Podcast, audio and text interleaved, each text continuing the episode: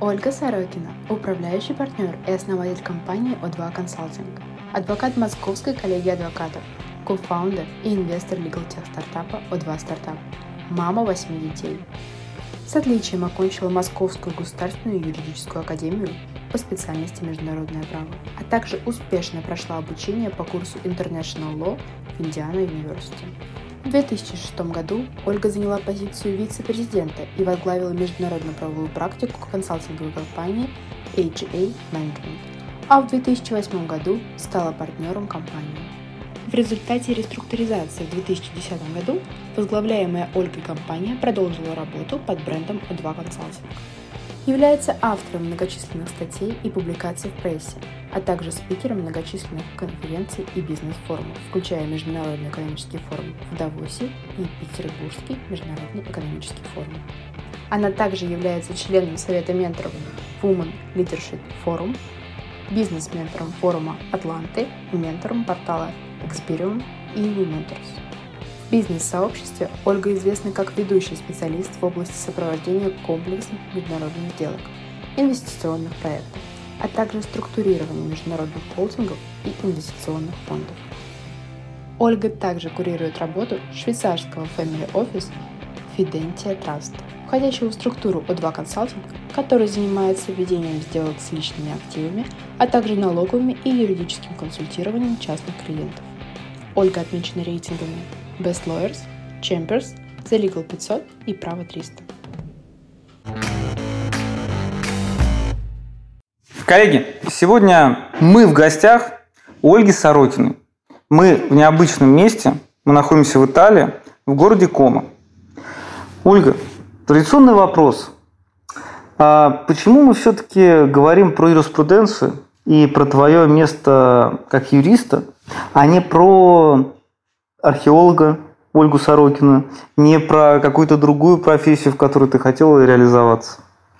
Я бы, конечно, хотела рассказать какую-нибудь красивую историю о семейной традиции, юриспруденции или еще о чем-то романтическом, но, к сожалению, все достаточно прагматично. Я была есть, ну, была достаточно такой прилежной ученицей всегда, то есть у меня была золотая медаль в школе, у меня красный диплом юридической академии, и мне нравилось в принципе, все. Мне очень сложно было найти какое-то свое вот такое предназначение или то, вот, что меня тянуло больше всех. То есть я собиралась поступать в МВТУ имени Баумана, заниматься математикой, собиралась в ИНЯС, э, заниматься языками. Больше всего меня тянуло, естественно, археология, история, потому что тогда это давало возможность путешествий. А мне всегда очень хотелось путешествовать. То есть я думала, что я буду ездить, на разные исторические сайты, мексиканские какие-то там чеченицы, что-то там откапывать или в Греции. А, и я была победительницей тогда многих очень исторических олимпиад. И вот я обратилась, ну, я уже рассказывала это в разных других интервью к своему учителю по истории. У нас был действительно очень такой сильный преподаватель в школе еще. И я сказала, что я вот хочу поступать а, историко-археологически. Как вы к этому относитесь? Я думала, что он поддержит, с вдохновением это воспримет. И он сказал, что Оля, зачем тебе вообще это? Ты что, вот, как ты себе представляешь? Ну, я ему рассказала про амфоры, там, естественно, про всякие э, свои планы на путешествия, на раскопки и на аналитику вот этих фактов. А он сказал, что вот а теперь я тебе расскажу твою реальную жизнь. Представь себе такой пыльный историко-архивный институт исследовательский, и ты будешь вот сидеть и писать отчеты, изучать там какие-то бумажки. Я сказал, не, ну это как-то скучно. Он говорит, иди в юридический, там тебе что, надо сдавать историю, у тебя медаль, ты историю сдашь там, естественно, на пятерку, там много классных мальчиков, выйдешь хорошо замуж, и будет у тебя хорошая счастливая жизнь. Вот. Ну, в общем, пошла я на юридический, поступала в МГУ, Э, прошла, и поступала в МГУА, тоже прошла. И МГУА было ближе к дому. вот То есть ты выбрала, выбрала место по тому, где ближе да, жить? Где ближе к дому. А ты где жила? Я жила на Бауманской, и тогда МГУА uh был еще тогда МЮИ, Московский юридический институт, uh тоже находился на Бауманской. Я жила, точнее, на Курской, э, Покровка, там uh вот в, в этом районе. Мне было намного ближе. А потом МГУА переехал на Баррикадную, я вышла замуж и переехала в сторону университета, и как раз мне уже был ближе МГУ, но поздно было. Поезд ушел. Вот, ну, такой вот неромантический выбор профессии. Хорошо. А, кто из профессоров, из преподавателей оказал на тебя больше влияния? В хорошем, а может быть даже не в очень хорошем смысле? Если честно, мне всегда очень сложно рассуждать на тему любого рода личностей, оказывающих на меня какое-то влияние. То есть есть масса людей, к которым я очень уважительно отношусь, и действительно там уважаю их за многие их достижения, за некоторые их качества, но вот прям чтобы сказать, что кто-либо, неважно, предприниматели, клиенты, любые яркие личности, преподаватели, профессора, чтобы они оказали именно влияние, Э, наверное, мне сложно кого-то выделить. Э, когда я вот училась в МГУА, само по себе вот международное право, то, в чем я в итоге стала специализироваться, э, на тот момент было очень-очень слабо развито. И, к большому моему сожалению, на тот момент я, которая говорила на многих иностранных языках и имела доступ а, к источникам, то есть я могла почитать там Кодекс Наполеона на французском языке, я могла почитать какие-то а, не знаю, там, а, возможно, исследовательские материалы на любом из, язык, из языков, тогда, ну, тогда же не было там интернета, не то, что ты себе там включишь клипик на ютубике и посмотришь там себе 10 фактов там, о юриспруденции э, Древнего Рима, там, например. То есть нужно было идти в а, Ленинскую библиотеку или библиотеку иностранных языков, нужно было как минимум говорить э, на том языке, Э, на котором ты изучаешь материалы. И в какой-то момент у меня было ощущение, что у меня есть больше доступа к той информации, которая мне необходима для профессионального становления, чем у преподавателей, которые мне преподавали. Вот. И э, что было действительно ценного, то, что э, были профессора, которые были открыты к таким вот новаторским э, Э, намерениям своих студентов. То есть, когда я, например, в свое время предложила писать дипломную работу по различным аспектам международного налогового планирования, ну, то есть, по большому счету, сейчас вообще там запрещено такое словосочетание, как налоговое планирование, но тогда это еще а, можно было, то есть тогда это вообще не обсуждалось, то есть тогда Международная налоговая конвенция, это что-то было вот вообще такое далекое-далекое даже для понимания. И э, я считаю, что мне тогда это оказало ну, колоссальную поддержку. Вот именно эта открытость э, и к возможностям. Хотя тогда э, глава кафедры был вообще публичник, то есть это был Камиль Абдулович Бекяшев, который специалист по международному морскому праву, то есть это в чистом виде вообще публичное право, вообще вот эти мои идеи что-то делать в международном частном праве, а, и желание что-то там сделать около научное или научное в этой сфере, а, ну, тогда это было прям вот действительно на тот момент чем-то прям вот, ну, то сейчас сложно, наверное, вот с высоты уже наших лет на это смотреть как на нечто новаторское, но вот эта вот открытость э, мне действительно на тот момент помогла. Вот, э, что мне, э, наверное, было менее симпатично – мне а, ну, не, не очень нравились вот эти вот обязательные навязанные дисциплины, которые я понимала еще тогда, что они мне точно никогда не пригодятся, что ну, вряд ли это когда-либо там буду вообще как-то либо в своей жизни использовать. И требования вот этого совершенства в отношении, например, ну, условно, права соцобеспечения, например, или еще чего-то такого, э, ну, конечно, это было вот лишнее, ненужное, и я надеюсь, что сейчас система образования, она сильно реформировалась с того момента, когда я вот в ней была. Вопрос э, спорный, но тем не менее. А, с кем-то из э, ребят, из друзей, с кем ты училась, ты поддерживаешь связь? У вас дружная вообще группа была? А, я была немножечко всегда в стороне, а, ну, то есть не совсем в стороне. То есть я, во-первых, была в нескольких группах сразу, потому что как я э, после второго курса я уехала в Штат учиться. И э, я тогда надеялась, что мне что-то там перезачтут и меня оставят, и дадут мне возможность вернуться в мою же группу, на мой же курс. Но, к сожалению, у нас там не очень получилось договориться. Поэтому я вернулась уже в другую группу а, после вот, академ отпуска. То есть там полгода они мне разрешили где-то там побыть и сдать заочно, не заочно, а сдать с опозданием экзамена и заранее сдать предыдущие.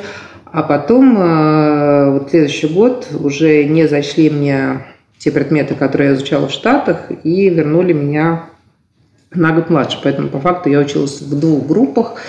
И если первая, она была действительно такая достаточно дружная, то есть ребята там очень много ездили друг к другу на даче вместе, тусовались.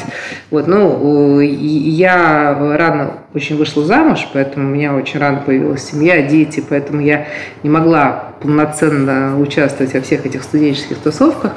Но второй группе у меня, да, были друзья, были у нас достаточно с ними близкие, хорошие отношения. Сейчас, э, ну, не в таком прям вот супер, может быть, контакте, но иногда очень интересно складывается жизненные обстоятельства. То есть мы с некоторыми людьми а, сталкиваемся потом уже в совершенно других апостасиях. То есть, например, одна моя подруга э, из студенческих времен сейчас оказалась э, женой одного из моих клиентов. И, то есть, и при том совершенно неожиданно вот наше с ней общение восстановилось.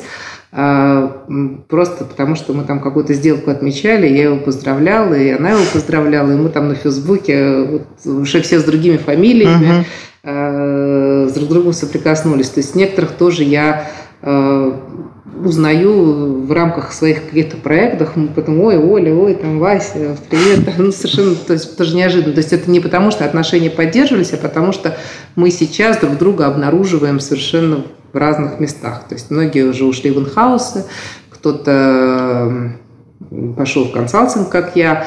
Где-то мне требуется профессиональная поддержка моих, э, ну, то есть я в поисках, например, собственного адвоката, например, там, по антимонопольным делам или еще по каким-то, э, случайно натыкаясь на своих бывших однокашников. Ну, то есть вот мир юридический, он, с одной стороны, очень большой, с другой стороны, достаточно маленький.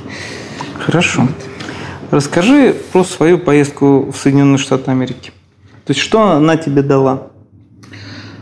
А, ну, моя поездка в Соединенные Штаты Америки, моя первая поездка, когда вот еще во времена студенчества, она, во-первых, ну, была совершенно такой вот, ну, полностью авантюрной. Ну, то есть это вот такой вот прям вот не знаю, мне кажется, квинтэссенция авантюризма.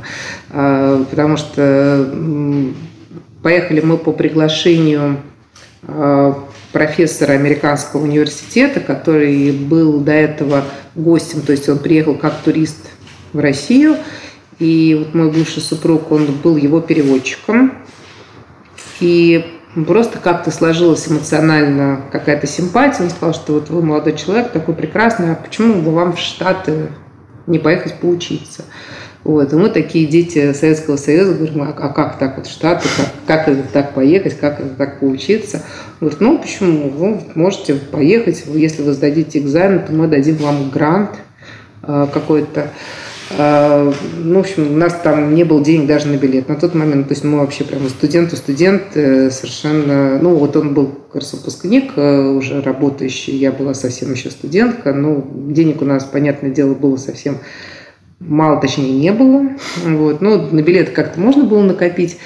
А, я беременная, несколько месяцев буквально. Ну, то есть, понятно, что штат – это очень дорогая страна, то есть, где нет государственной медицины, то есть, э, ну, совершенно такое было странное решение, но решили попробовать.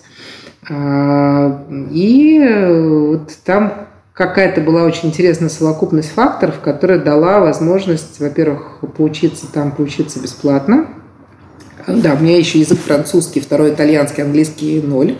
Вот, то, то есть английского не было? Английского не было вообще. Ну, то есть ни английского, ни испанского? Ни английского, ни испанского. Кошмар. Был французский, итальянский, был толстый-толстый словарь, и, в принципе, а способность к языкам большая. Вот я сидела с этим толстым словом. То есть я реально угу. поехала с подмышкой с этим словарем и э, читала книжки. То есть первые книжки у меня были вот Шерлока Холмса. Я читала, пыталась их переводить угу. с этим словарем. Потом а, был Курт Ванегут. Mm. Колыбель для кошки? Колыбель для кошки, в том числе of Titan. Колыбель... Вот это были книги, по которым я, собственно, учила э, английский язык. Да, и как раз вот мой первый приезд э, в Америку, когда я приехала в аэропорт Чикаго, тогда был с большим-большим-большим чемоданом, с которым в свое время мои родители ехали из Чехословакии, где я родилась, вот с таким вот огромным смертоносильщиком я еще его э, называла. И опять же, там денег не было, поэтому мы договорились с какими-то индусами, и, которые должны были меня отвезти из Чикаго вот в город Индианаполис. И они меня должны были довести до какой-то автобусной остановки. Там, в общем, мне нужно было сесть на какой-то автобус. Ну, то есть там была какая-то очень сложная логистическая ситуация. Я без английского. И я помню, что у меня была как раз в руках книжечка Ванагута. И было тоже такая вот, такая мистическая, я вот верю в знаки. И у Ванагута есть такая книга, называется «Sirens of Titan», «Сирена Титана». И она заканчивается, э, когда, ну вот главный герой как раз умирает, то есть его там с другой планеты доставляют на Землю. Угу. И последние слова книги, что э, и он был на остановке штат Индиана, город Индианаполис, время 5.35 утра, планета Земля. И я помню, что я как раз открыла последнюю страничку, и я была вот на этой остановке, когда я читала угу. эти строчки, что штат Индиана, город Индианаполис, автобусная остановка 5.35, планета Земля. Прилетели. Прилетели, да. Но я решила, что, наверное, это вот такой знак, и, возможно, это вот тот experience, который что-то мне в жизни даст. И в жизни этот experience действительно мне дал, на самом деле, очень много, хотя у меня есть огромное количество вопросов к американской системе образования. А, вот с точки зрения там экспертизы, возможно, мало чего мне дало вот это обучение, ну, во-первых, это обучение дало мне понимание, как вообще работает э, иностранная юридическая система, то есть что такое вообще англосаксонское право. То есть, потому что для нашего менталитета вот э, все то, что делают они, как они смотрят с экспертной точки зрения на любую ситуацию, для меня это было вообще непонятно, неясно, даже теоретически. То есть, э, если там даже иностранная Э, континентальное право у нас было какое-то теоретическое понимание, очень поверхностно, очень теоретическое, но какое-то было. То есть в отношении англосаксонского права у нас вообще не было никакого понимания. А это было начало 90-х, это было то, когда первые иностранные корпорации поехали в Россию, и вот те люди, которые, с одной стороны, понимали, что происходит в России, а с другой стороны, понимали специфику американского права, и которые а, работали на стыке вот этих разных систем, они были ну, действительно на вес золота. Поэтому э, это то, что мне дало в будущем даже идею, то есть, потому что я считаю, что мы были на самом деле первым Рульфом, который стал работать в иностранном праве. То есть это как бы была... Ну, мы об этом еще поговорим. Да, Хорошо. Ольга, где мы находимся? Мы находимся в лучшем месте на Земле под названием озеро Кома. Отлично. То есть это легендарное озеро, на котором э, много что происходило в прошлом и много кто проживает в настоящем. Да, люди знатоки и ценители правильных мест угу. проживают здесь. А... Очень много здесь всяких колоритных, известных личностей, начиная от Ричарда Брэнксона, заканчивая Джорджем Клуни. Угу. То есть его супруга юристом? и его супруга юрист. Да, и здесь Прекрасно. они как раз э, проводили время, пока малыши были маленькими. Вот вилла Алиандра ага. находится чуть дальше, как раз напротив моего старого дома. То есть с Джорджем Клуни мы когда-то были, можно сказать, почти соседи. Соседи. По-соседски за солью зайти. За солью, да, да. Хорошо. Он вроде бы как э, ходит тут местные рестораны, катается на лодочках. У него есть любимый ресторан «Черная кошка», в котором его пару лет назад случайно отравили, об этом ну, знала вся кошмар. провинция, но он не разлюбил этот ресторан, и после этого все равно ужин организовывал там, к нему периодически приезжают гости разные, включая, там, например, Барак угу. Обама, Мишель Обама. Они э, делали благотворительные ужины и продолжают делать. Ну, в общем, жизнь бьет ключом, когда Джордж тут на местности у нас. Понятно. Бывает. Хорошо. Оль, скажи, пожалуйста, а, все сейчас думают, из молодые люди, молодые девушки, идти ли им в юристы, либо же выбрать, может быть, какую-то другую стезю после окончания бакалавриата, магистратуры. Вот Что бы ты могла порекомендовать? Становиться юристом? Я считаю, что юридическая профессия – это сейчас вот прям вот очень трендовая вещь, ну, на мой взгляд. То есть я бы, конечно, молодежи сейчас очень бы посоветовала, потому что сейчас прям такой классный момент, когда ты можешь стать частью чего-то по-настоящему великого. То есть формируются новые тренды, формируются новые основы этики для будущих норм закона. То есть сейчас вот все говорят э, про искусственный интеллект, э, про то, что многие проекты не могут развиваться просто потому, что люди, потому что отсутствует правовая среда. И вот эти будущие юристы, которые сейчас студенты, они как раз будут находиться в основе формирования этих, этих новых этических и юридических норм. Даже вот сейчас тоже очень интересно в отношении искусства. Например, у нас в офисе, вот если придешь, покажу, а, висят а, картины, точнее не картины, а фотографии, которые фотографировал один известный, известный такой фотохудожник, который снимает как раз с, с вот таких вот самолетов, видно или не видно, э, занимается аэрофотосъемкой, очень известный, который там победитель разных премий National Geographic и так далее. И его картины, фотографии, ну, они такие красивые, что я их картинами называю, они были обработаны искусственным интеллектом. И искусственный интеллект, который специализируется вот именно по искусству. И в результате родились новые произведения. То есть как искусственный интеллект видит прекрасное, вот отражено в этих картинах. И на самом деле очень нетривиально потом разбираться с вопросами, а кому на самом деле принадлежат права, а что будет с копированием, что будет с воспроизведением вот этих всех вот объектов. А, поэтому и вот как раз этот искусственный интеллект, который э, обрабатывал вот эти фотокартины, на самом деле это был первый проект, э, когда они создали портрет, и он был продан то ли на Сотбис, то ли на Кристис за полмиллиона евро. Вот, то есть это прям вот такой тоже трендовый проект. Сейчас вот недавно был токенизирован Эрмитаж. То есть вот эти вот молодые юристы, они будут стоять в основе совмещения юриспруденции и новых технологий. Мне кажется, это прям действительно круто. Здорово. Ну, а как будет регулироваться новая экономика?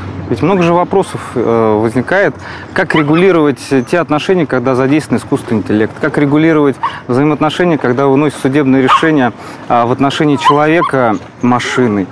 Вот э, не да, видишь это... здесь какого-то э, исчезновения души в юридической профессии? Но в том-то и дело, что душа, она не исчезнет, но людям очень сложно, людям придется каким-то образом договориться между собой о том, что такое хорошо, а что такое плохо. Потому что сам искусственный интеллект, он не может себя запрограммировать.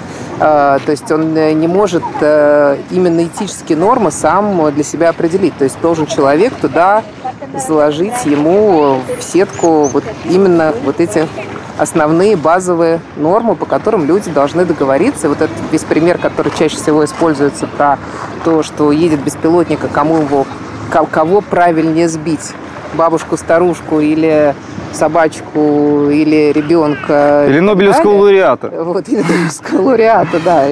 Вот. Это вопрос такой нетривиальный. Именно поэтому, на самом деле, технологии не развиваются так быстро, как хотелось бы. Потому что э, вот все эти процессы, все эти мозги для машин, они-то, по большому счету, уже готовы. То есть есть большое количество проектов, в том числе наших российских проектов, очень классных, э, которые с точки зрения технологий все уже давно разработали. Но дальше нужно сетку учить.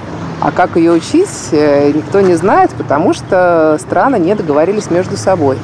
Вот. Как только они договорятся, будет очередной рывок развития технологий. Вот здесь как раз понадобятся юристы, потому что вся правовая среда должна будет создаваться ими. Оль, а почему такое количество разных интересных людей выбирают это э, озеро для места своего обитания, жизни? Ну, за всех я не скажу. Но мне кажется, что это на самом деле прям вот такое настоящее место силы. Потому что это удивительное место, которое заряжает энергией, заряжает вдохновением. У меня, например, когда какие-то очень сложные сделки или когда нужно принять какое-то очень важное стратегическое решение, я все время выхожу и, как правило, прохожу примерно от 5 до 10 километров. Иногда чуть-чуть бегу, иногда просто гуляю а, вдоль озера задаю себе какие-то вопросы, их обдумываю, и в большинстве случаев получаю ответы. Я все время говорю своим, готовьтесь, у нас стратегическая сессия. Если стратегическая, стратегическая сессия, значит, я выхожу сюда на озеро, притом вне зависимости от того, какая погода, даже дождь, все равно выхожу.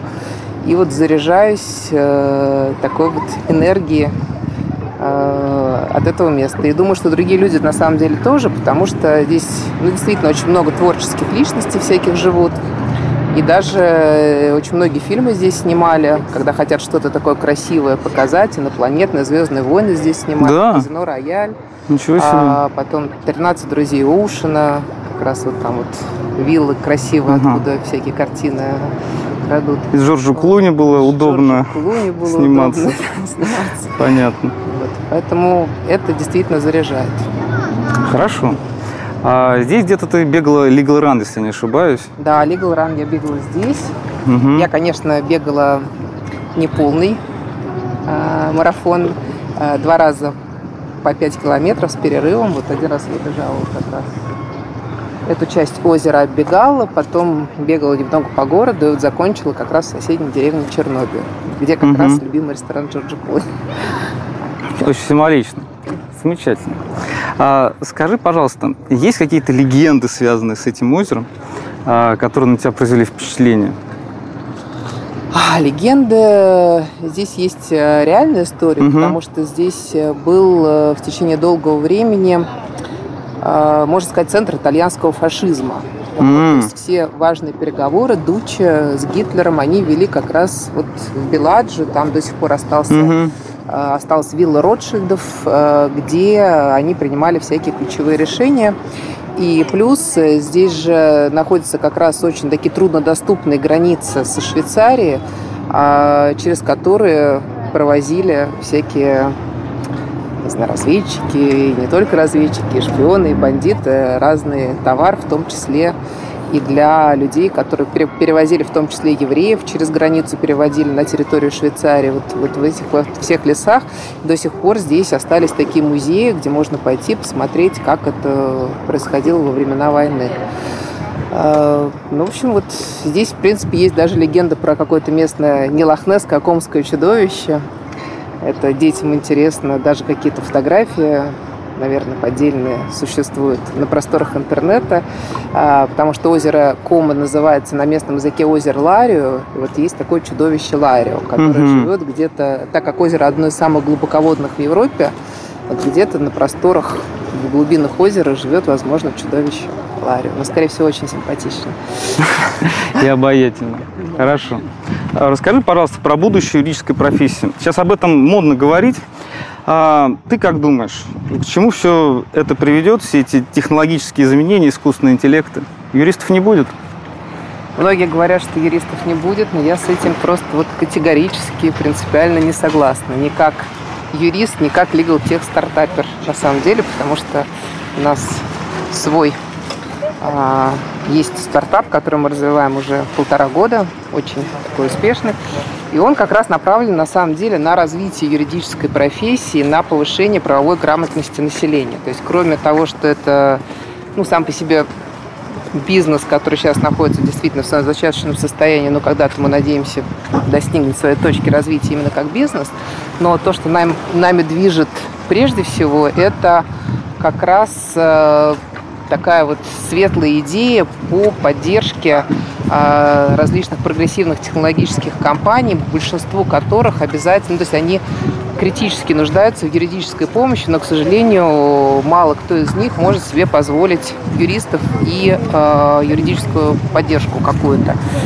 Поэтому мы многие процессы а, привели в определенные алгоритмы, и теперь э, даже самая-самая начинающая компания, как мы их называем, наши малыши, э, могут себе позволить э, при структурировании, например, своих отношений с инвесторами или при запуске каких-то новых продуктов себе позволить достаточно а, квалифицированную и качественную юридическую поддержку, которая поможет им их технологию двигать вперед. Потому что очень многие стартапы, к сожалению, заканчивают свое существование банально по причине того, что, например, там не могут получить инвестиции или не могут э, э, должным образом защитить свои права, потому что у них нет на это денег. И сейчас этот сервис, в принципе, доступен практически каждому.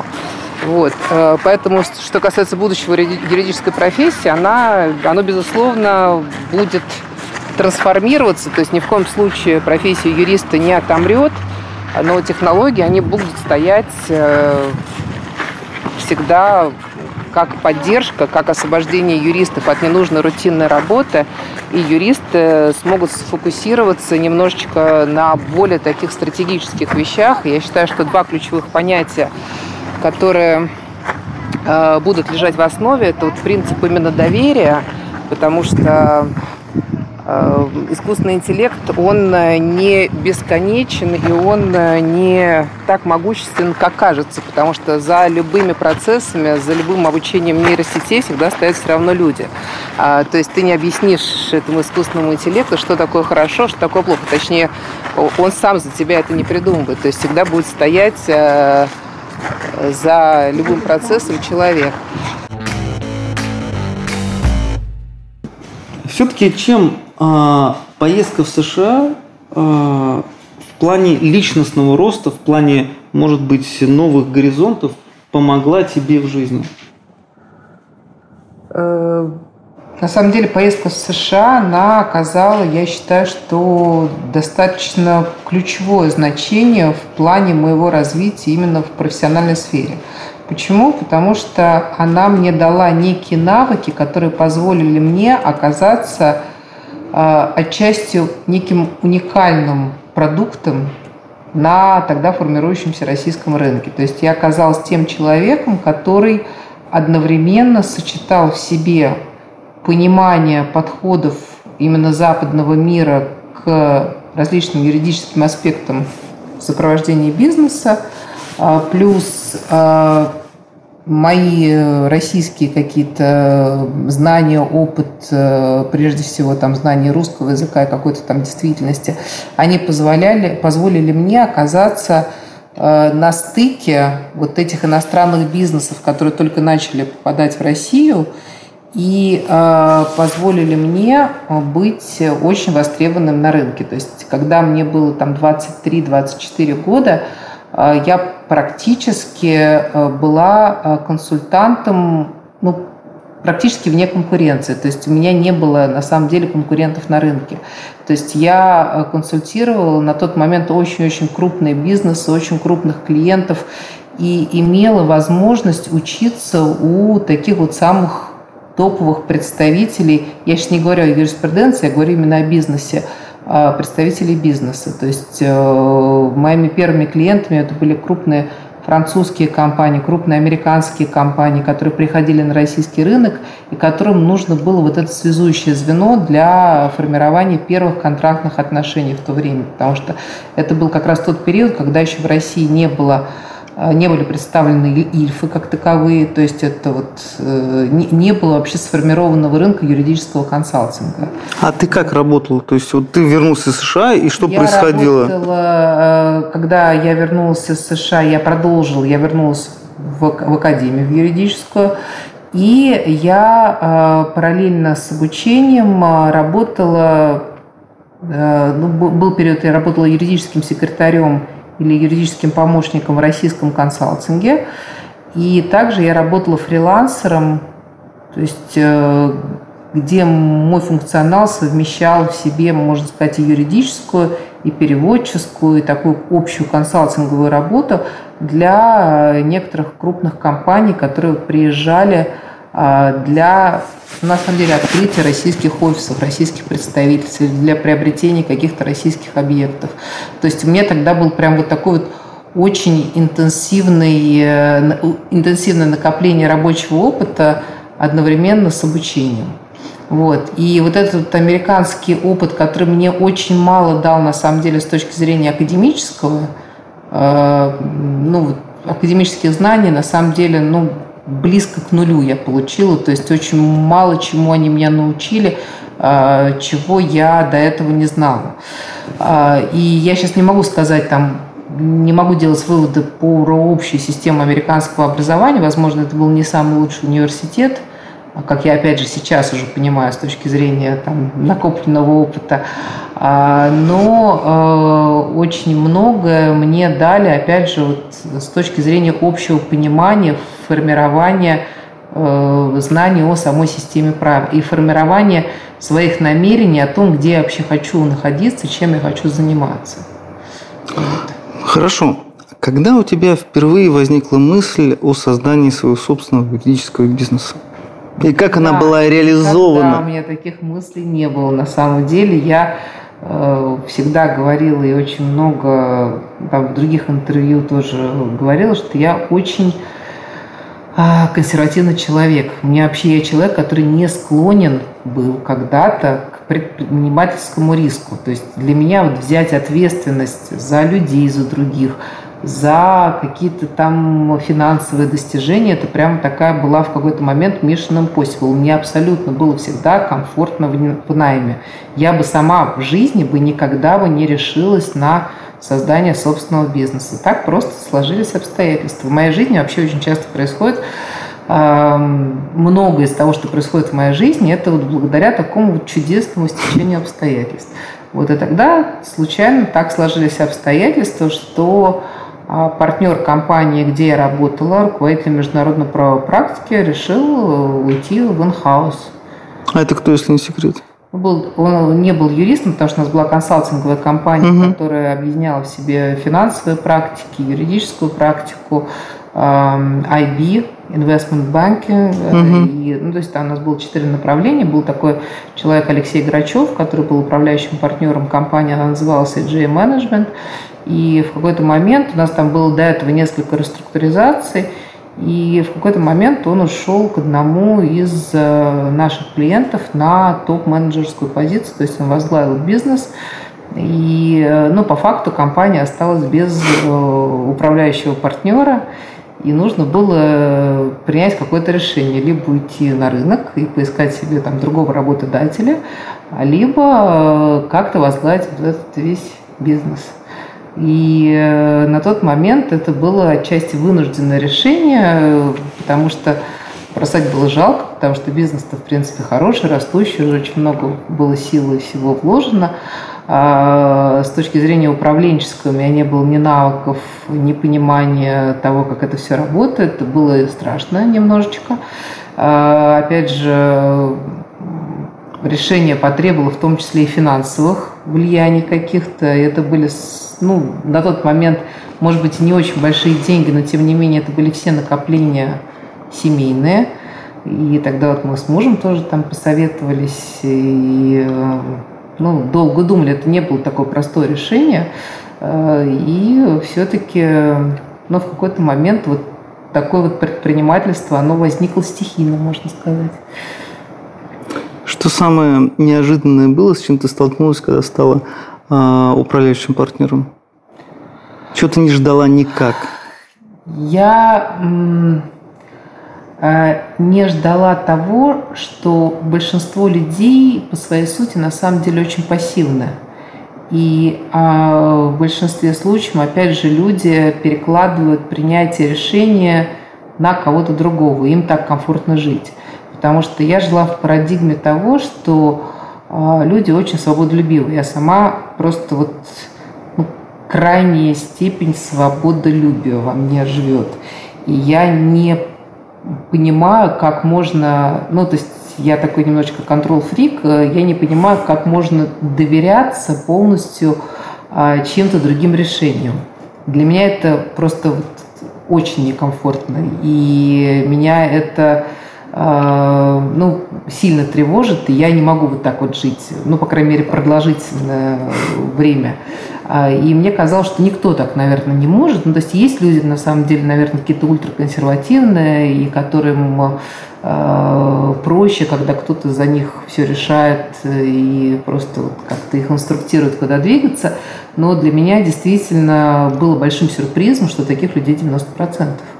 Вот. И э, на самом деле та ответственность, когда я, которую я на себя так вот немножечко опрометчиво приняла, э, вот, оказалось, что это ответственность не за какую-то такую глобальную стратегию компании, не столько за себя, не столько за вот какую-то небольшую массу вот этих вот людей э, нерешительных, а это ответственность за большое количество людей, за то, куда будешь двигаться не только ты и твоя компания, но еще и люди, их семьи и так далее. Вот это было очень, э, очень интересно. Второй момент, что на самом деле бизнес в России, а так как все-таки большая часть нашего бизнеса, несмотря на все наши попытки как-то балансировать э, этот фактор, она находится в России,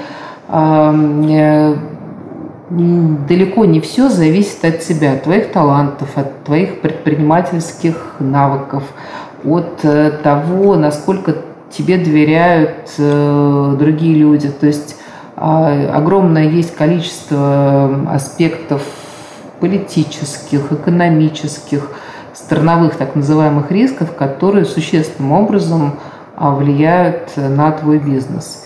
И если вдруг э, в какой-то момент возникает ситуация, когда не знаю, какую-то не ту дорогу, кому-то не тому ты перешел, то очень быстро все твои успехи могут э, э, ну, абсолютно аннулироваться. Вот. Поэтому нужно уметь, ну, то есть все, все наше вот такое глобальное стратегическое планирование, так называемое антирисковое, тоже, как мы называем, антикризисные и антирисковые методы, которые Э, прорабатывать с нами всегда, они должны, э, работая в России, прорабатываться, во-первых, с гораздо большей регулярностью, во-вторых, гораздо более интенсивно. Вот, поэтому, в общем, я считаю, что те люди, которые выстраивают бизнес э, в России, их предпринимательские навыки, они прокачаны, наверное, ну, в гораздо большей степени, чем у западных бизнесменов. Есть такое мнение, что российские юристы и многие управляющие партнеры российских юридических фирм, они очень плохие управленцы. Вот э, ты, наверное, не согласишься с этим мнением, если... Я соглашусь, на самом деле, с этим мнением, потому что нас никто никогда не учил э, управлять. И единицы, ну, опять же, из тех, из кого я знаю, там, возможно, я сейчас говорю не единицы, хотя я не знаю угу. ни одного, но я думаю, что такие есть, управляющих партнеров российских юридических компаний, они обладают каким-то специализированным образованием там, в сфере MBA там, или еще что-то. Но то есть нас никто не учил э, управлять, и исторически партнеры российских юридических компаний, они прежде всего эксперты-юристы. А, и они не предприниматели, и никто их не учил управлению компаниями. На самом деле некоторые компании, они уже разрослись до такой степени, что их можно назвать достаточно крупными корпорациями, что требует, безусловно, определенных уже таких ну, прокачанных управленческих навыков. Вот, поэтому у нас они формируются немножечко хаотично и, таким опытным путем, и не факт, что правильно. И вот сейчас вот Э, вот этот кризисный период пандемии, он как раз показал э, на самом деле неготовность очень многих компаний э, к так называемому вот антикризисному управлению, потому что ни у кого не было антикризисных планов, а никто не думал, как вот так вот быстро, оперативно перестроиться на новые реалии, когда тебе нужно придумывать новые инструменты для мотивации людей, тебе нужно а, правильно угадывать, в какую сторону тебе двигаться, на что тебе сделать ставку. Э, и поэтому здесь вот в данном случае мы были немножечко быстрее исключением, которое опять же повезло случайно, что у нас просто э, офисы находятся в шести странах, и мы исторически друг в отношении друга немножечко такие удаленные офисы. Вот, поэтому у нас э, система наша, там и CRM, и наша биллинговая система, она была изначально заточена на удаленное управление бизнесом. Прежде всего под меня саму, которая удаленно находится в отношении там, большей части своих э, и офисов, и сотрудников и так далее, и в отношении в том числе и других партнеров, э, потому что не я одна, у нас там есть некоторые партнеры, которые находятся удаленно, если мы берем московский офис, где большинство наших людей сосредоточено. Вот, поэтому мы потратили чуть меньше усилий для того, чтобы так вот быстро, оперативно перестроиться. То есть наши сотрудники просто взяли свои компьютеры, и переместились в дома. И, в принципе, я, находясь здесь, вижу прекрасно, кто работает, сколько, где, по какому проекту, насколько эффективно. То есть я могу смотреть разные разрезы, а, разные картинки. Но опять же, это быстрее исключений, быстрее вот это исключение, оно тоже вот сформировалось у нас случайно. То есть мы не готовились, хотя должны были. И по большому счету это нормальная практика готовиться к таким вот э, ситуациям, которые возникают э, рано или поздно более глубоко или менее глубоко в бизнесах. И людей учат, э, готовят к таким ситуациям. Вот мы, никто из нас на самом деле по-честному не готов и не умеет управлять. Оль, почему э, именно Италия, почему именно Кома? Ну, на самом деле, это вот прям мое настоящее место силы. Я могу рассказывать, почему очень-очень долго. Есть даже мистические истории. Но вот если мы к прагматизму вернемся, то я очень долго-долго выбирала место, а куда переселить семью. Потому что сейчас здесь живем в моменте, э, я с мужем, а младшие дети. Угу. Большую часть времени я провожу здесь. А, офис у нас в Швейцарии, один из офисов. Вот. Швейцария страна такая для жизни очень-очень сложная. В ней есть масса плюсов, но в то же время есть какие-то определенные минусы, особенно для русских людей, которые привыкли, а, не привыкли к ограничениям всяческим. А Италия страна больше подходящая нашему менталитету. То есть для меня это такой центр, я все время называю мой маленький рай, который mm-hmm. в себе совмещает все-все возможные преимущества. То есть это итальянская дольче вита, mm-hmm вкусная еда, красивая природа, логистическая близость всего чего угодно. То есть это горнолыжный курорт, море, культура, вот все-все-все. Я сейчас скажу, сегодня Феррагоста, это праздник, который да, итальянцы делают. Не все закрыто, ничего все не закрыто, работает. ничего не работает, все празднуют Феррагосту. 700 метров отсюда это Швейцария, где есть образование, там, медицина. Да? Это, это вот там, да. Вот, а, вот, вот, вот, вот здесь. Гора, это уже Швейцария.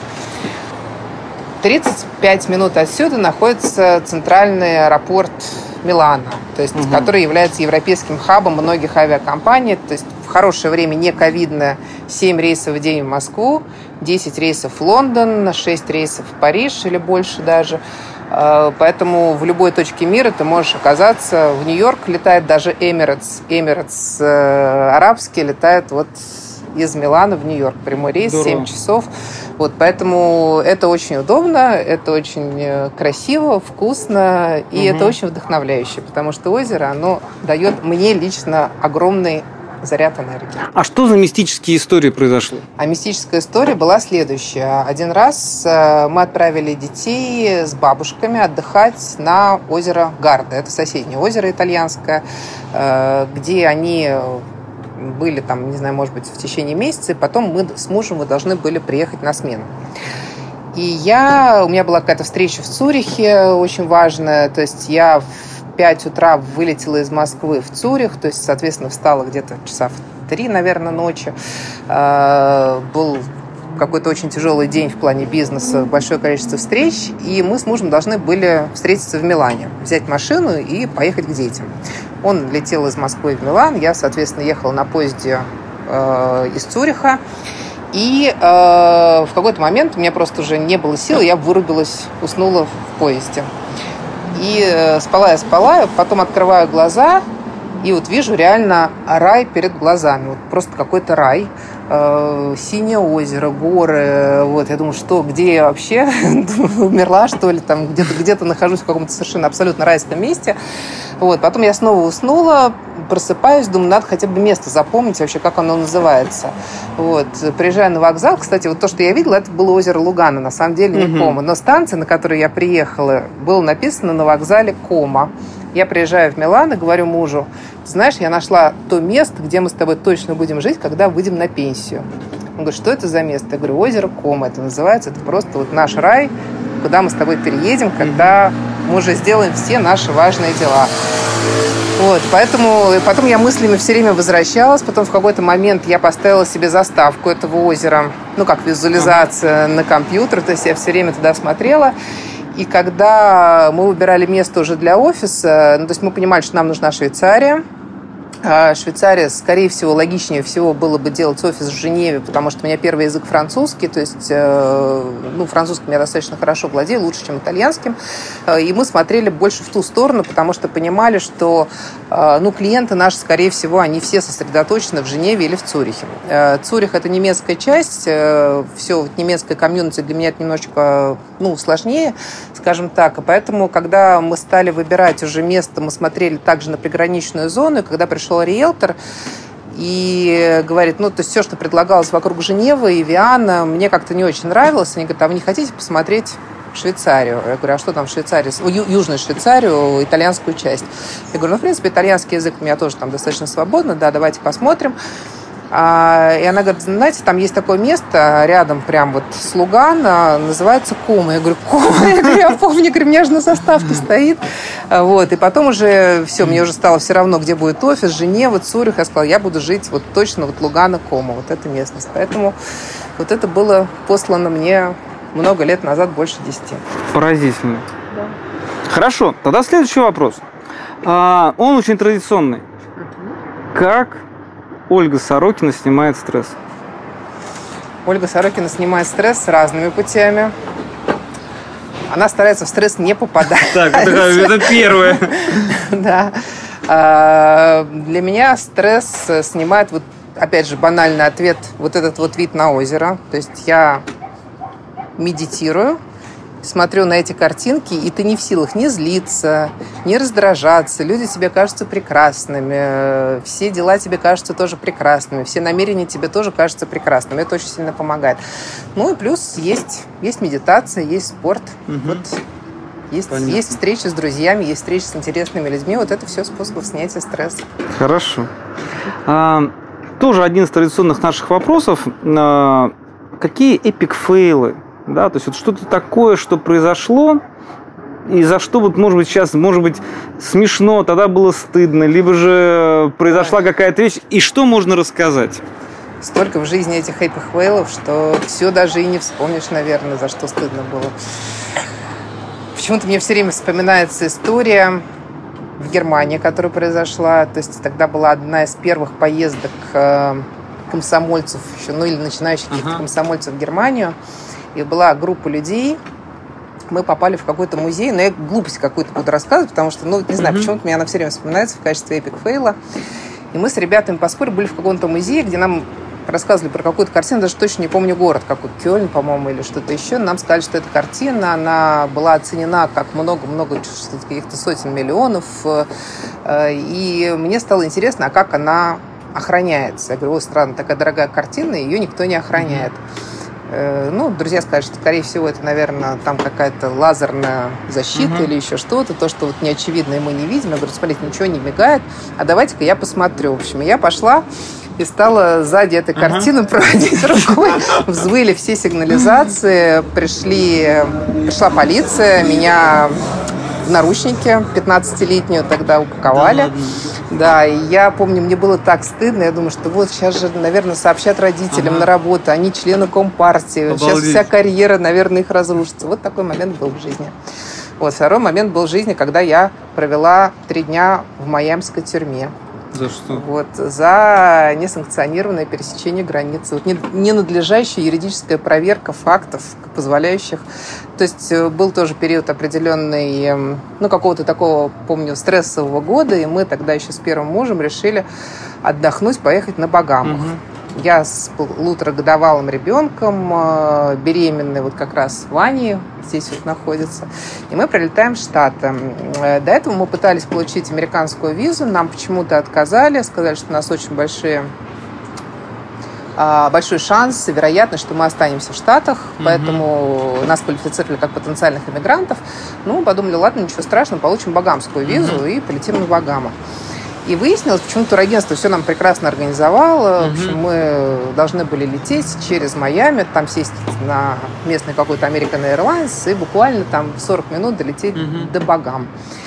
И оказалось, что в Америке, как я сейчас уже очень хорошо знаю, нет транзитной зоны. И э, Почему-то наше турагентство об этом как-то вообще не подумало. Купил нам вот эти билеты аэрофлотом до Майами, потом чем-то там, я не помню, American Airlines э, э, из Майами до Багам.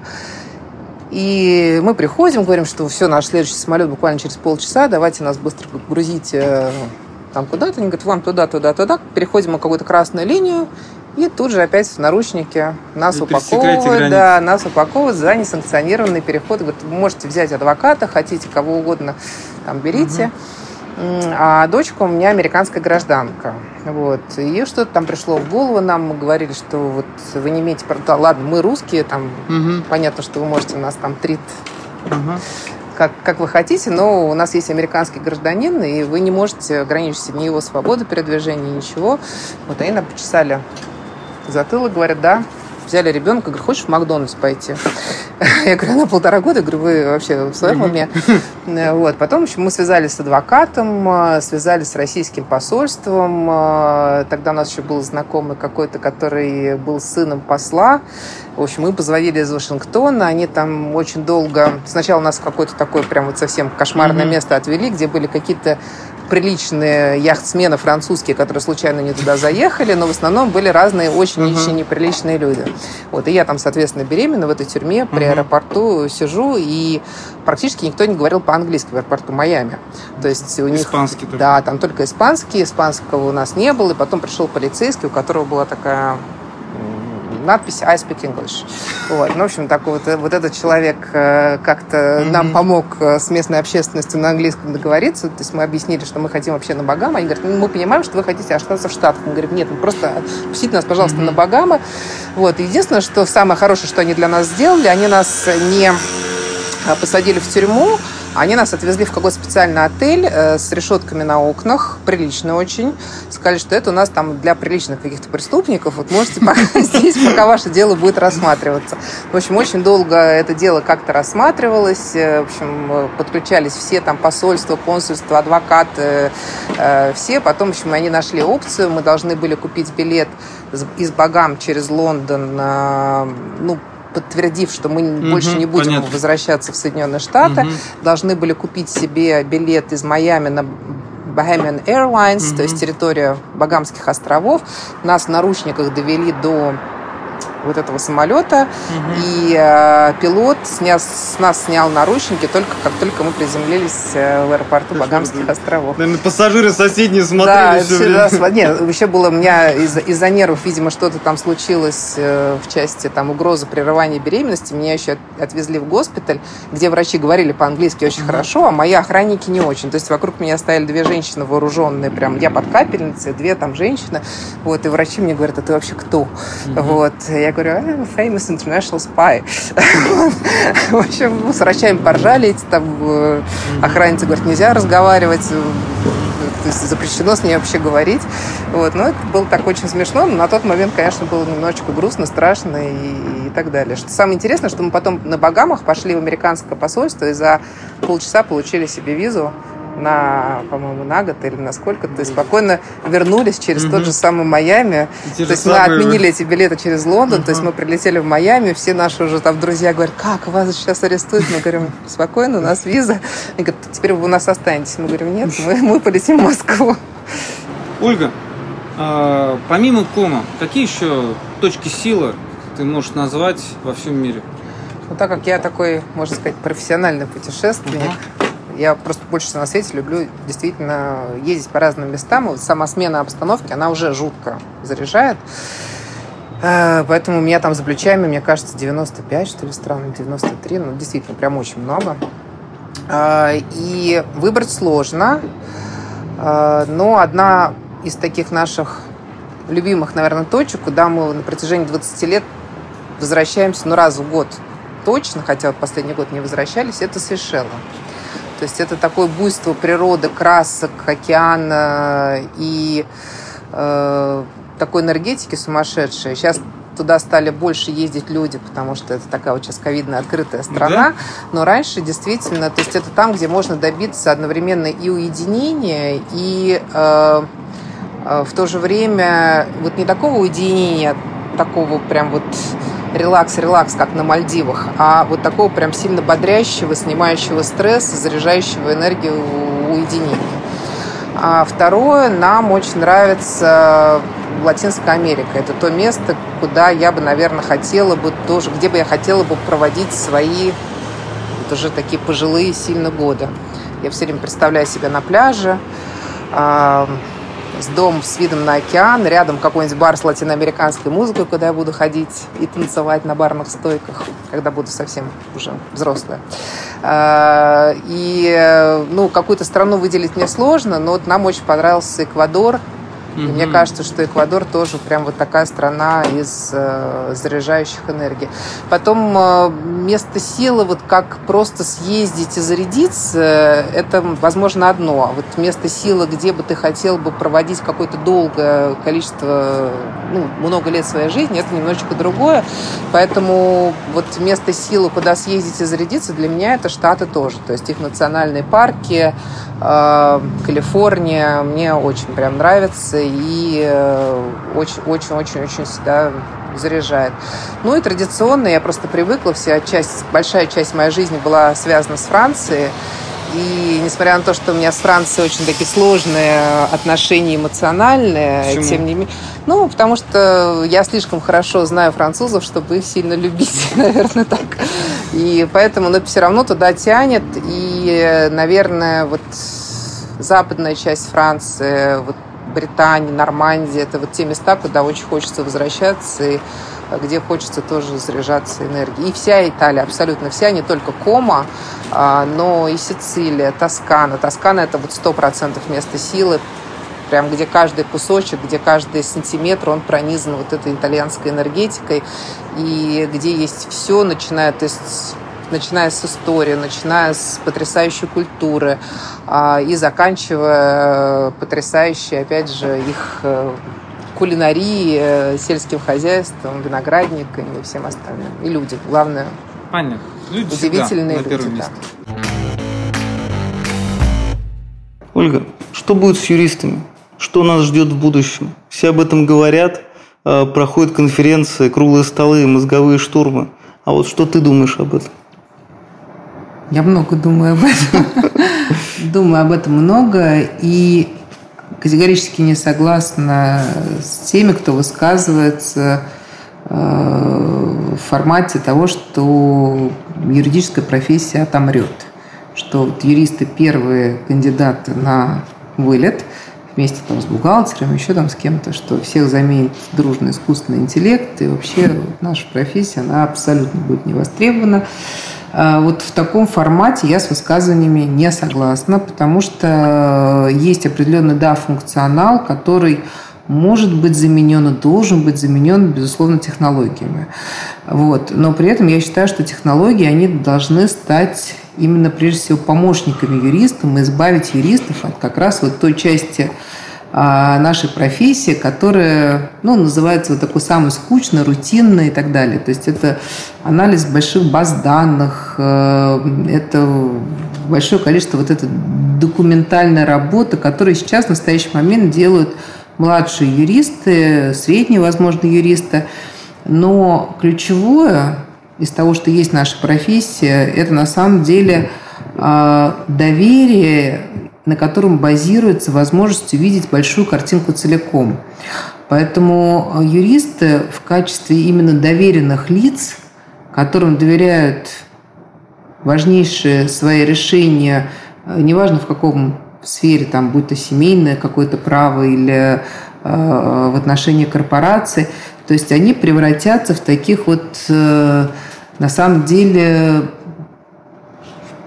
психологов, стратегов, которые на базе закона будут помогать формировать э, для бизнеса и для частных лиц какие-то такие вот важные стратегические решения, которые позволят, с одной стороны, защищать интересы действовать в правовом поле, а с другой стороны, будут помогать э, на базе именно вот своих знаний и на базе факта того, что им доверяют э, большое количество информации, вот оперируя вот этой информацией, они будут помогать а, формировать будущее видение и будущие стратегии для бизнеса. То есть это вот прежде всего такие доверенные советники. Когда я говорю вот своим как раз коллегам младшим, а, которые часто советуются со мной в отношении того, а как нам себя вести, вот, например, с нашими клиентами, которые вот такие вот гуру, такие иконы бизнеса, а вот кто мы такие,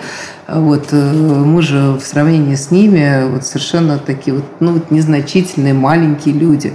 Я говорю, вы ошибаетесь, потому что вне зависимости от тех достижений, которые есть у наших клиентов, у наших доверителей, они приходят к вам, и вы их советники. В этот момент времени – вы как минимум на равных, а может быть даже а, стоите над ними, потому что вы эксперты, они пришли к вам за советом. То есть э, не, не вы пришли к ним, а они к вам обращаются за помощью, а вы им помогаете, вы им советуете. Ну, это же один из ключевых вопросов консалтинга, как мне кажется, а, то, что многие клиенты воспринимают юристов, консалтеров, да, то есть тех, кто оказывает эту услугу, а, как просто лиц, оказывающих услугу. И, соответственно, позволяют себя вести свысока, а, ну и все, что с этим связано. Вот как избежать этого, как осадить, может быть, клиента? Ну, здесь не тоже, как каждый имеет э, право себя вести так, как ему позволяет его воспитание, его моральные какие-то принципы и так далее. Здесь вопрос, э, насколько другой человек э, готов э, в таком формате продолжать общение или не продолжать общение, то есть с тобой будут общаться так, как ты позволяешь, угу. чтобы с тобой общались. Вот. И поэтому ну, для меня любой формат, он приемлем, если обе стороны на него согласны. То есть хочешь ты там кричать на своего юриста, хочешь ты его не знаю, там, грубо осаждать, как ты сказал? Осаживать. Осаживать, там, я не знаю, все, все что угодно, если второй стороне это нравится, совет да любовь, что называется. Вот. Я, я в какой-то момент очень долго, например, ну, в части э, своей собственной жизни, у меня были закрытые соцсети, я минимум информации рассказывала о себе, а, потому что мне казалось, что наша профессия, она требует какой-то тишины, закрытости и так далее. Вот. Я категорически пересмотрела свою позицию ну, некоторое время назад, совершенно открыла все свои там профили, достаточно открыто говорю о каких-то даже своих таких, ну, не знаю, эмоциональных, человеческих переживаниях. То есть я осознанно хочу, чтобы люди понимали, а что я за человек.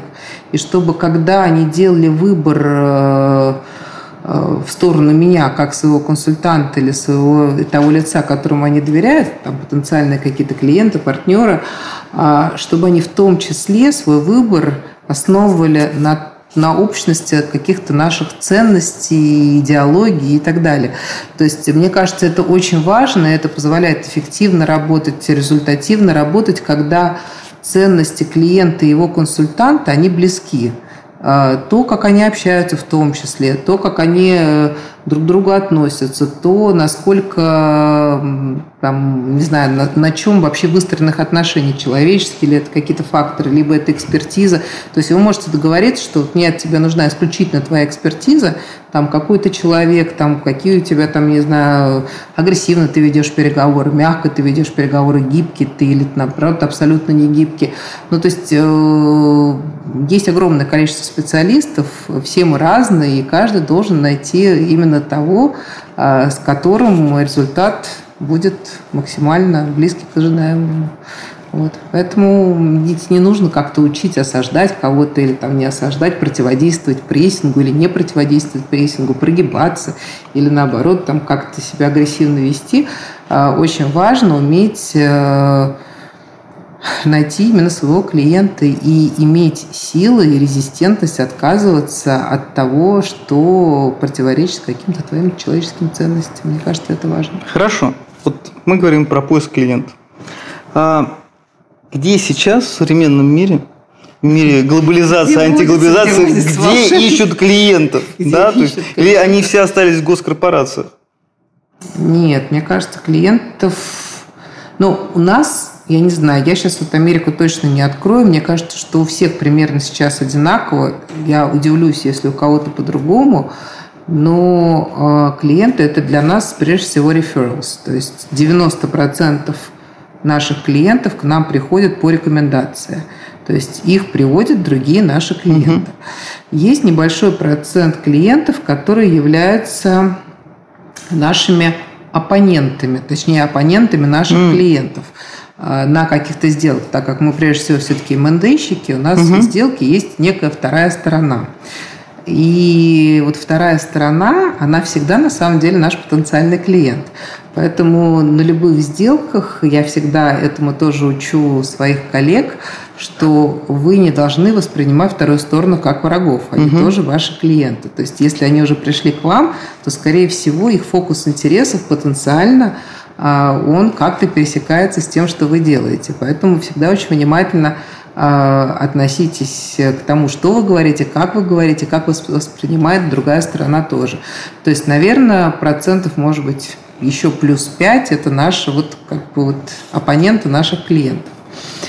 И вот остальное – это паблик уже, это вот то, во что мы очень сильно все вкладываемся, это какое-то наше такое а, позиционирование себя вовне, оно, к сожалению, приносит тоже не больше 5% вот, э, вот этих вот клиентов, которые приходят через соцсети, через сайты, через конференции, еще откуда-то. Вот. Ясно.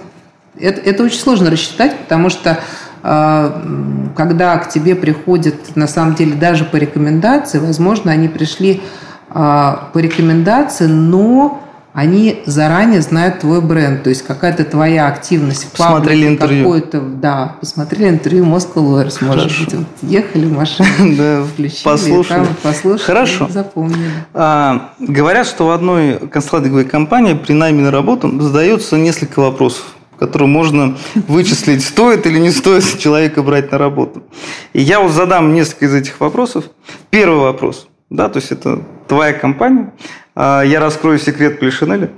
А, с кем ты хотела бы из великих людей или просто из людей, ушедших, живущих ныне, поужинать, пообедать, разделить пищу совместно? Разделить пищу, да, это действительно вот тот вопрос, который я часто задаю потенциальным сотрудникам, так что будет возможность подготовиться у некоторых. А, я из ныне живущих это Илон Маск. Э, кстати, очень...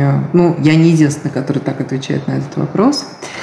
А из э, живущих ранее у меня много кандидатов, на самом деле. А, я бы хотела бы поужинать с Леонардо да Винчи. А, я бы хотела поужинать с апостолом Андреем. Э, задав несколько интересных вопросов про формирование христианства. Э, я бы хотела э, поужинать с Буддой. Ну, у меня на самом деле очень много есть людей, с которыми мне было бы интересно провести время. Хорошо. Второй вопрос. Скажи, пожалуйста, все-таки какой твой идеальный день? Мой идеальный день. Ну, дней на самом деле очень много. На самом деле, наверное, очень сложно выбрать какой-то вот день один как идеальный с точки зрения того, что вот он у тебя каждый день повторяется как день сурка. Вот. Если это вот такой день, то, наверное, мне прям вот немножечко сложно сформировать описание. Если у меня есть возможность э, того, что дней таких будет много, но будут также и другие, то, наверное, вот мой идеальный день, он следующий. Я просыпаюсь в каком-то доме на океане. Мне почему-то, опять же, вот я вернусь к тому, что мне кажется, что это Латинская Америка, где-то там. Ну, в принципе, Европа тоже меня устраивает. Главное, чтобы был океан, море, теплый климат. Я вот очень теплолюбивый человек. Мне комфортно в, в теплых местах. А, утром ну, не знаю, приятный завтрак в кругу семьи. Я так предполагаю, что дети уже выросшие, у них какая-то своя программа. Никого не нужно вести в школу. Далее у меня какое-то время уходит на какие-то полезные для тела вещи. Это спорт, это там спа, это там, неважно, медитация, йога и так далее. То есть то, что полезно для тела и для сознания. А после этого я предполагаю, что я занимаюсь своим делом, которое у меня, удивишься, но не юриспруденция. А какое? А мне хочется заняться чем-то, что совмещает в себе психологию, образование и технологию. То есть мне хочется реформировать систему образования концептуальным вообще образом, а, добавить существенный элемент психологии в образовательную систему, прежде всего для детей, но и для взрослых на самом деле тоже. То есть хочется создать некую платформу, а, где люди будут э, иметь возможность стать лучшей версией себя. Чтобы это была действительно масштабная платформа, к которой э, имели доступ абсолютно все люди вне зависимости от э, уровня своего достатка и где будут собраны на самом деле лучшие представители вот,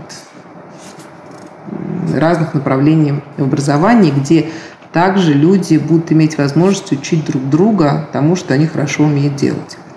То есть это такой вот гибрид э, того, что есть на Юду, того, что есть э, на разных других образовательных системах, в онлайн-университетах и так далее. А, и я предполагаю, что до этого вечером, вот я сейчас скажу вечер уже идеального так. дня, я буду ставить какие-то задачи. Вот утром у меня будет пару часов на то, чтобы вот с результатами этих задач, которые по всему миру будут исполнять мои а, партнеры, сотрудники и так далее вот этой платформы. То есть я буду смотреть на эти результаты, генерить новые идеи, раздавать новые задачи и э, ну, заниматься вот этой своей платформой. Далее, сколько там у нас уже время? А юридический бизнес-то будет в этом деле? Юридический бизнес, ну, опять же, в моей картине мира мне очень бы хотелось, а, чтобы в компанию пришли, и сейчас уже есть, э, но еще чтобы пришли э, молодые партнеры, полные энергии, полные веры вообще в это направление, чтобы они подхватили вот эту операционную часть этого бизнеса. То есть э, я этот бизнес, безусловно, воспринимаю свою компанию, это ну, действительно наше, мое в том числе. И мне очень важно, что будет с ним происходить. То есть я не готова прям полностью вот как-то вот отдать и забыть. А, то есть мне хочется, чтобы он дальше жил, чтобы операционной частью занимались молодые партнеры, чтобы компания росла, чтобы я выступала в качестве такого вот уже больше ну, некого независимого адвайзера под всякие такие, может быть, очень-очень сложные проекты в качестве консультанта, чтобы я работала, или какие-то вещи в отношении стратегического развития, вот только точечно по ним а, меня привлекали. Вот, поэтому юриспруденции я не планирую много времени в своем идеальном мне уделять. Вот. Потом, ну, в общем, различные приятности в виде ужинов, обедов с друзьями в моем идеальном дне. Опять же, в нем пару часов спорта или каких-то игр. Я люблю теннис, я люблю гольф э, и так далее. Вот. И э, обязательно два часа, ну, мне кажется, два, может быть, иногда чуть больше, иногда чуть меньше, обязательно будет э, посвящено чему-то направленному на внутреннее развитие. Потому что я не могу стоять на месте, мне плохо, если я не развиваюсь. И э, я считаю, что все твои достижения предыдущие, они очень быстро обнуляются, если ты не движешься вперед. Вот, поэтому это вот тоже не лозунг, это не, не какого типа развития, будь то чтение книг, общение там с какими-то очень а, интересными людьми, прокачивание каких-то твоих навыков дополнительных, но это обязательно должно быть э, в, в твоей жизни, в моей жизни, в моем идеальном дне. Оль, по каким критериям отбираете в свою компанию молодые кадры? Молодые кадры? А, на самом деле разными путями мы их отбираем. Мы Работаем много с вузами, э, читаем различные курсы, читаем вышки. А в МГУА мы исторически, есть такой у них litigation skills, и мы ведем там, как правило, технологическое направление, то есть это всякие право, связанное с технологиями, с IT и так далее. Мы э, прям вот все очень вдохновлены, старшие юристы и партнеры, по придумыванию разных задачек для студентов. Вот, задачки мы придумываем, как правило, очень-очень сложные, на которых на которые нет юридического ответа. То есть, там, не знаю, какой-нибудь э, робот-доставщик пиццы едет, у него сбивается лицензированная навигационная система, он сталкивается с неправильно припаркованной машиной, потом э, страховая компания предъявляет претензию к разработчику. И нам всегда очень интересно, как ребята думают. А, и э, на самом деле очень много сейчас есть талантливых молодых ребят, по-настоящему увлеченных юридической профессией, которые действительно а, верят э, в развитие и права, и технологий, и в том, чтобы можно будет э, а, ну, действительно, с помощью тех же самых технологий, блокчейна и так далее, всяких реестров, а, сделать в хорошем смысле такое правовое государство, где юристы занимаются чем-то великим, а технологии им помогают – вот таких увлеченных ребят очень много. Мы считаем, что их очень правильно брать как раз примерно на третьем, даже иногда на втором курсе. То есть мы их берем к себе стажерами. И э, потом, по окончанию вуза, большинство из них, они остаются работать в компании. Например, у нас э, вот в нашем проекте О2 стартап, который занимается как раз поддержкой э, технологических компаний, там средний возраст, мне кажется, у нас составляет ну, максимум 25 лет. То есть там ребята прям совсем-совсем молодые. А, притом а, настолько они интенсивно получают и нарабатывают свой опыт, что по окончанию вуза они вполне могут конкурировать с такими вот э, опытными вполне себе юристами, которые не так интенсивно образовывались.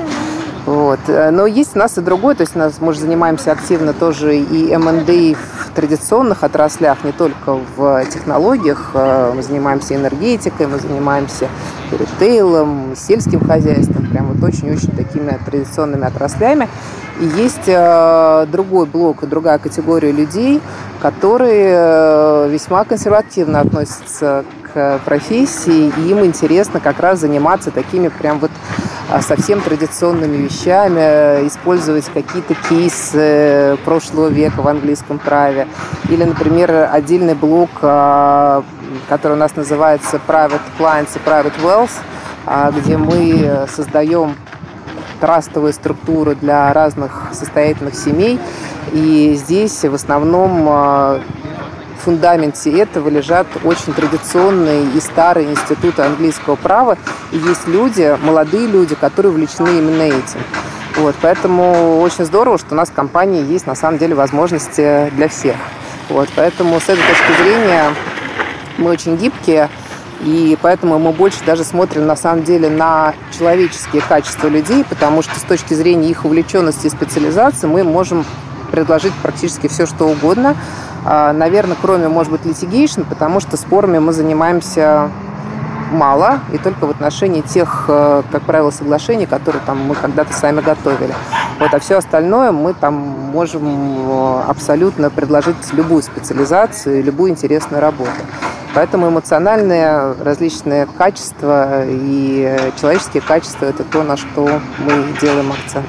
На эмоциональный интеллект? На эмоциональный интеллект, на проактивность, э, на э, трудолюбие, на ответственность, э, на позитивное мышление, потому что э, очень, на самом деле, много стресса в нашей работе, поэтому позитивное отношение к жизни, оно сильно помогает юристам. Понятно. Не у всех же есть такой прекрасный вот вид и такое прекрасное место силы, которое заряжает. Что бы ты изменила в юридическом образовании?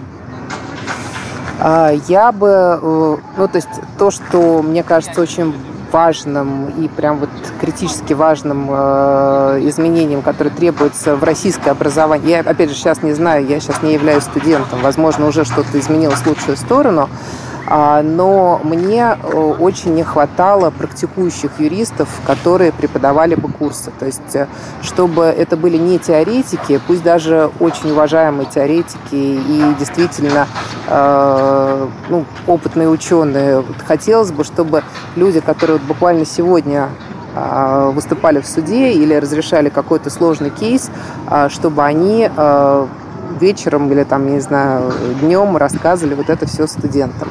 И э, именно практический опыт и вот соотнесение академических глубоких знаний, экспертизы вместе с практикой, вот это то, чего студентам не хватает.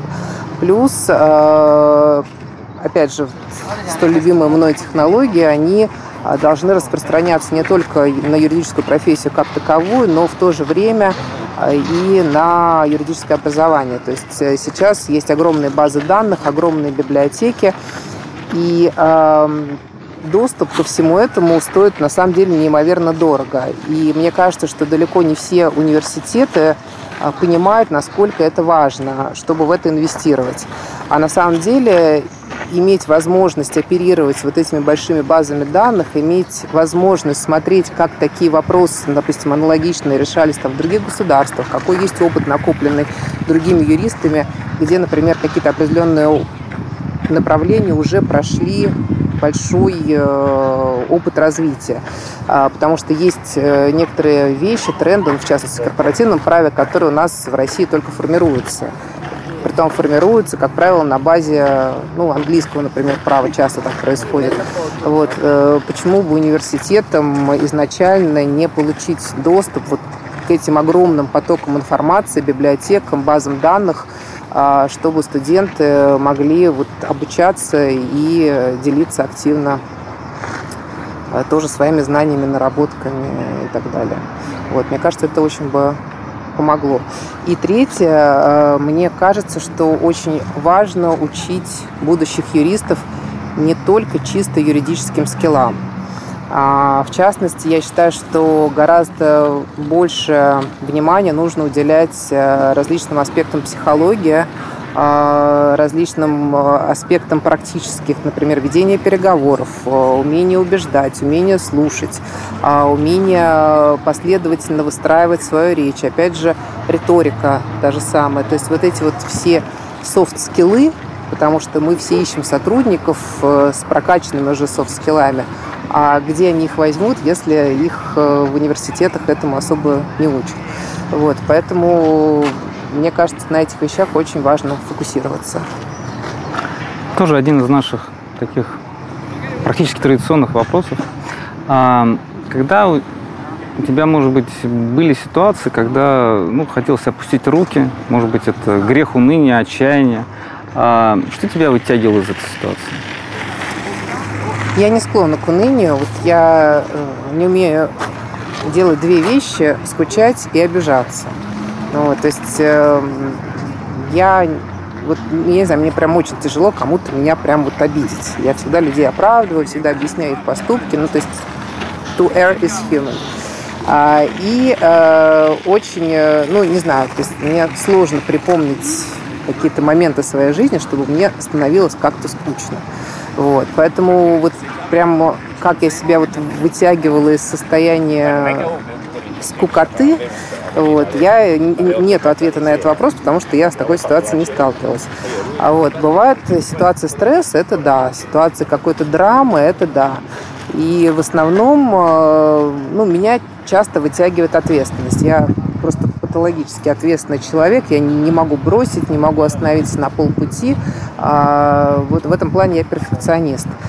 И здесь, безусловно, да, нужны силы. Силы дает мне семья, силы дает команда, силы дает вот озеро, и силы дает позитивное отношение к жизни. Вот. То есть, потому что, ну, я такой прям вот очень позитивный человек, и на все стараюсь смотреть через призму такого доброго отношения к жизни. Ты счастлива? Я счастлива, да. Скажи, пожалуйста, что ты могла бы пожелать молодому поколению юристов? Тоже один из наших традиционных вопросов. Вообще, становиться ли им юристами? Ну, на самом деле, хороший вопрос, становиться ли им юристом. Я считаю, что эта профессия, она, безусловно, не для всех, на самом деле. Э, и э, она точно не для поверхностных людей. И сейчас э, это, опять же, не хорошо, не плохо, но молодое поколение, вот это вот поколение Z, как мы их называем, которое сформировалось в период больших-больших потоков информации, они действительно немножечко по-другому думают, они по-другому воспринимают действительность, им действительно сложно существовать, ориентироваться в этих огромных потоках информации, и они обладают качествами, когда вот я на своих детей на самом деле иногда раздражаюсь, я говорю, как вот вы смотрите ну, 5 секунд раньше, и дальше перелистывают да. вот эти видео. Вот, э, и у меня прям сразу начинает голова болеть от этих мелькающих картинок. А на самом деле это вот такой вот классный навык э, разбираться в больших потоках информации, выявлять четко, они, угу. у них действительно заточен уже мозг на то, чтобы выявлять вот эти ценные крупицы вот в этих вот огромных-огромных массивах. А мне кажется, что людям а, с таким подходом в юриспруденции сложно, потому что вот так вот на поверхности э, заниматься нашей профессией это очень-очень тяжело и очень неправильно. То есть я все равно считаю, что там, вне зависимости от того века и от уровня развития технологий, в котором ты живешь, э, наша профессия, она требует глубокого погружения, потому что э, поверхностное знание, там даже даже с точки зрения там, экспертизы. И это не только про уровень экспертизы, то есть это не знать, где посмотреть, это не знать сиюминутный ответ э, на какой-то там вопрос юридический, на какую-то там, не знаю, задачку. Это всегда очень все многослойно, это всегда нелинейно, это ну, для меня это неотделимо с умением э, глубоко и многопланово воспринимать каждую отдельную ситуацию. То есть это для, ну, прежде всего, для людей, которые а, а, вот не, не устают от э, разных картинок и могут посмотреть э, какой-то там клип чуть дольше, чем, возможно, там одну минуту.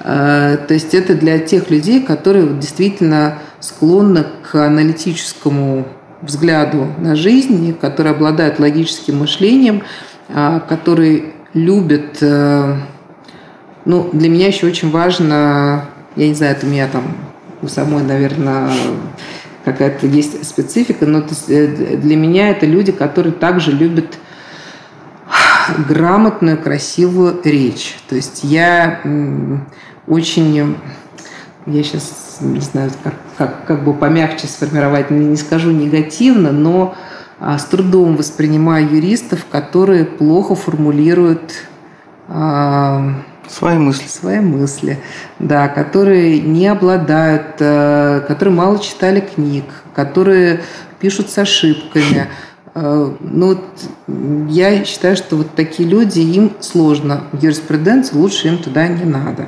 Вот, поэтому вот э, те студенты, которые, ну, те, те молодые люди, которые выбрали для себя эту профессию, они должны готовиться к чему-то такому очень глубокому, очень красивому, очень интересному, а, но при этом они, опять же, должны быть все-таки технологически подкованы, потому что без технологий, к сожалению, наша профессия, она становится мертвой.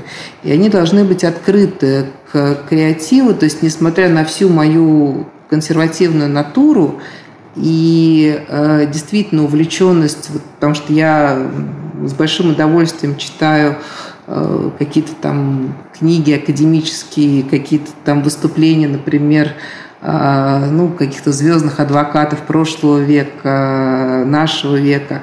А, но, к сожалению, вот если ты будешь концентрироваться только на этом, то будущее очень будет сложно сформировать, потому что сейчас а, будущее юриспруденции, оно в то же время очень тесно соприкасается с технологиями и с тем, что сейчас ну, каждый день практически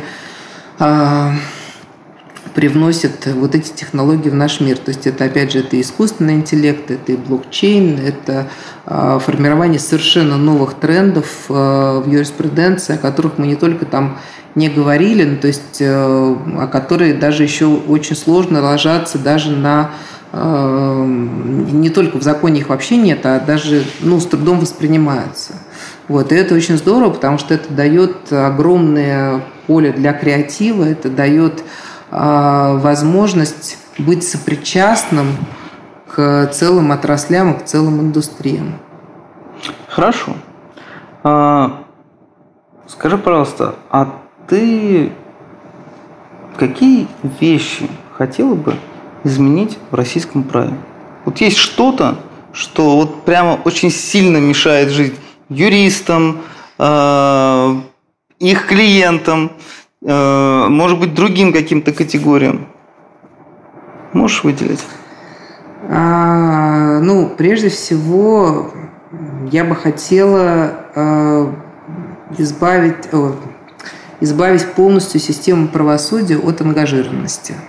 Ну, то есть мне кажется, что э, это первое основное, что хотелось бы поменять не только в системе права, но и в любых социальных и политических системах нашей страны.